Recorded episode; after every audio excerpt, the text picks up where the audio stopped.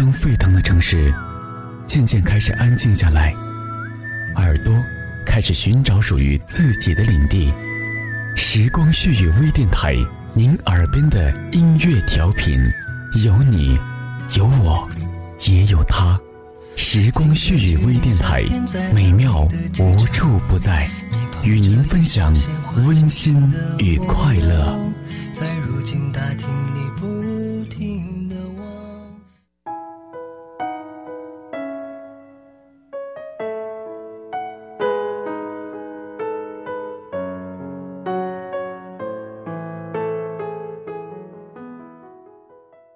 众朋友们，大家好，这里依然是时光旭语。我是主播小树，本期节目中，小树将为大家介绍的一篇文章是来自于著名作家朱自清的一篇文章《背影》。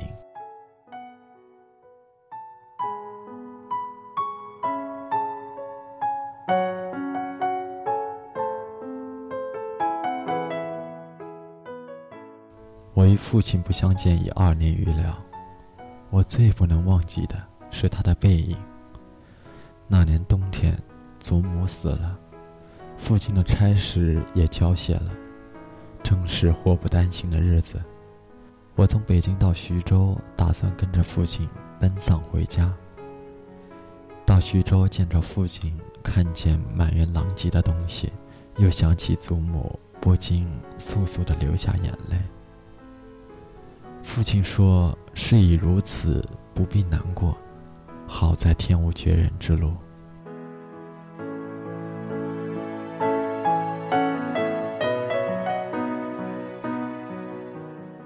回家便买点吃，父亲还了亏空，又借钱办了丧事。这些日子家中光景很是惨淡，一半为了丧事，一半为了父亲赋闲。丧事完毕，父亲要到南京谋事，我也要回北京念书。我们便同行。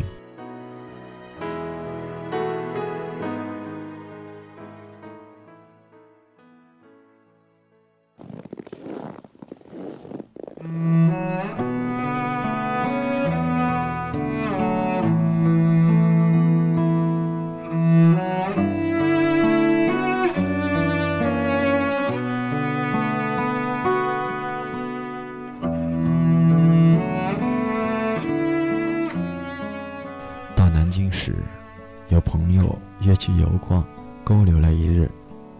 第二日上午便去渡江到浦口，下午上车北去。父亲因为事忙，本已说定不送我，叫旅馆里一个熟识的茶坊陪我同去。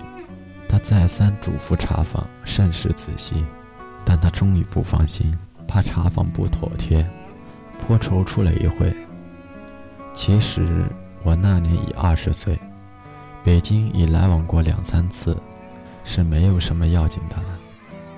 他踌躇了一会儿，终于决定还是自己送我去。我两三回劝他不必去，他只说不要紧，他们去不好。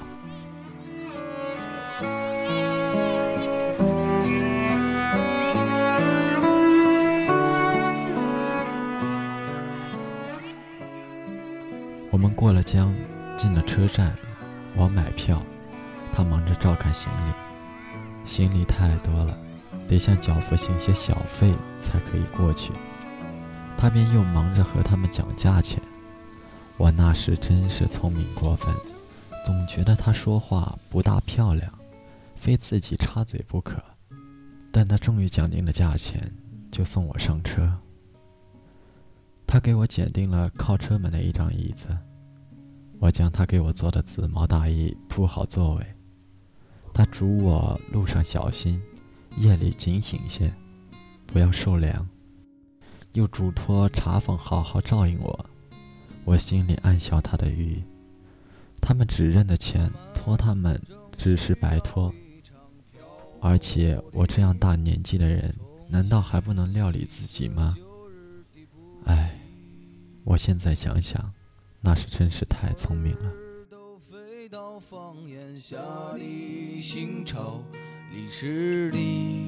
身影去哪里？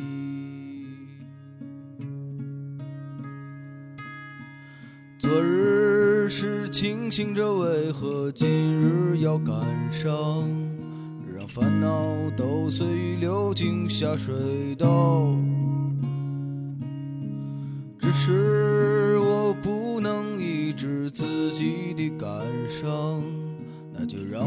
随波逐流去放荡。天空很远，夕阳很近，顺着那条小路是你回家的方向。那个黄昏有最温暖的灯光和慈祥的脸庞，月亮很，在有星星下的路走，那是迫不及待寻找已久的温柔。那个有理想的青年是多么轻松和自由，对留下的脚印。回头，挥挥手。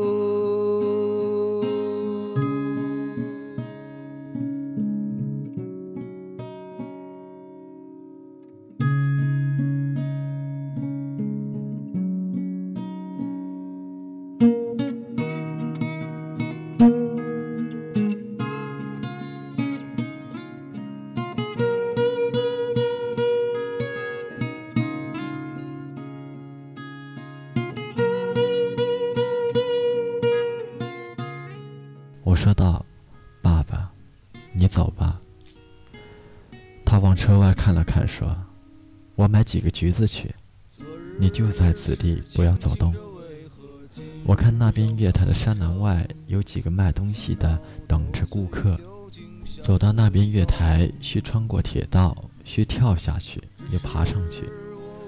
父亲是一个胖子，走过去自然要费事些。我本来要去的。”他不肯，只好让他去。我看见他戴着黑布小帽，穿着黑布大马褂，身青布棉袍，蹒跚地走到铁道边，慢慢探身下去，尚不大难。可是他穿过铁道，要爬上那边月台，就不容易了。他用两手攀着上面，两脚在向上缩。他肥胖的身子向左微倾，显出努力的样子。这时，我看见他的背影，我的泪很快的流了下来。我赶紧拭干了泪，怕他看见，也怕别人看见。我再向外看时，他已抱着朱红的橘子往回走了。过铁道时，他先将橘子散放在地上，自己慢慢爬下，再抱起橘子走。到这边时，我赶紧去搀他。他和我走到车上，将橘子一股脑儿地放在我的皮大衣上，于是扑扑身上的泥土，心里很轻松似的。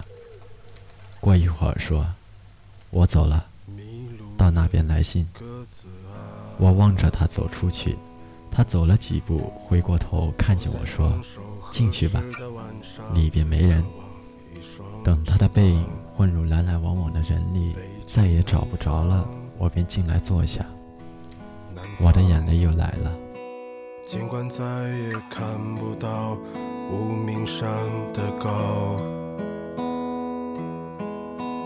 遥远的鸽子啊。匆匆忙忙的飞翔，只是为了回家。明天太远，今天太短。背山的人来了又走，只顾吃穿。昨天我数到第二十五颗星星，在北京，第二十五个。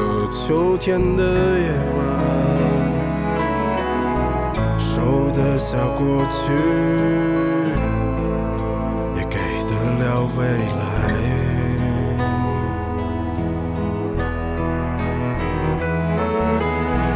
他他们在别有用心的生活里翩翩舞蹈，你在我后半生的城市里长生不老。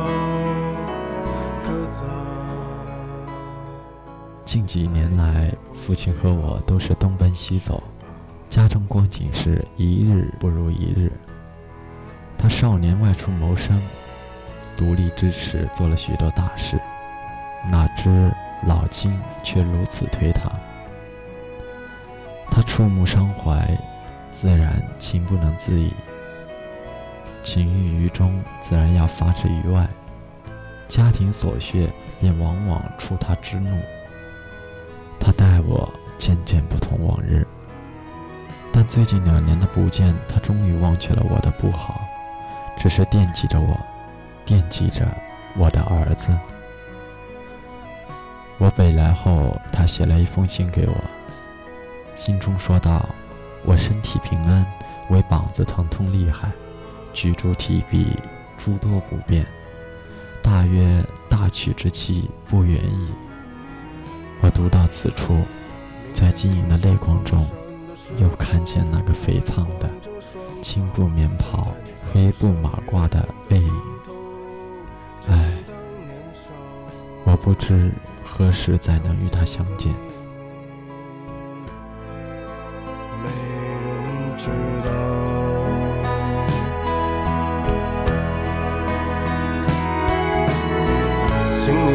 春天到来的时候，轻轻歌唱，唱一首关于冬天的歌谣。漫漫长长，鸽子，我在你温暖。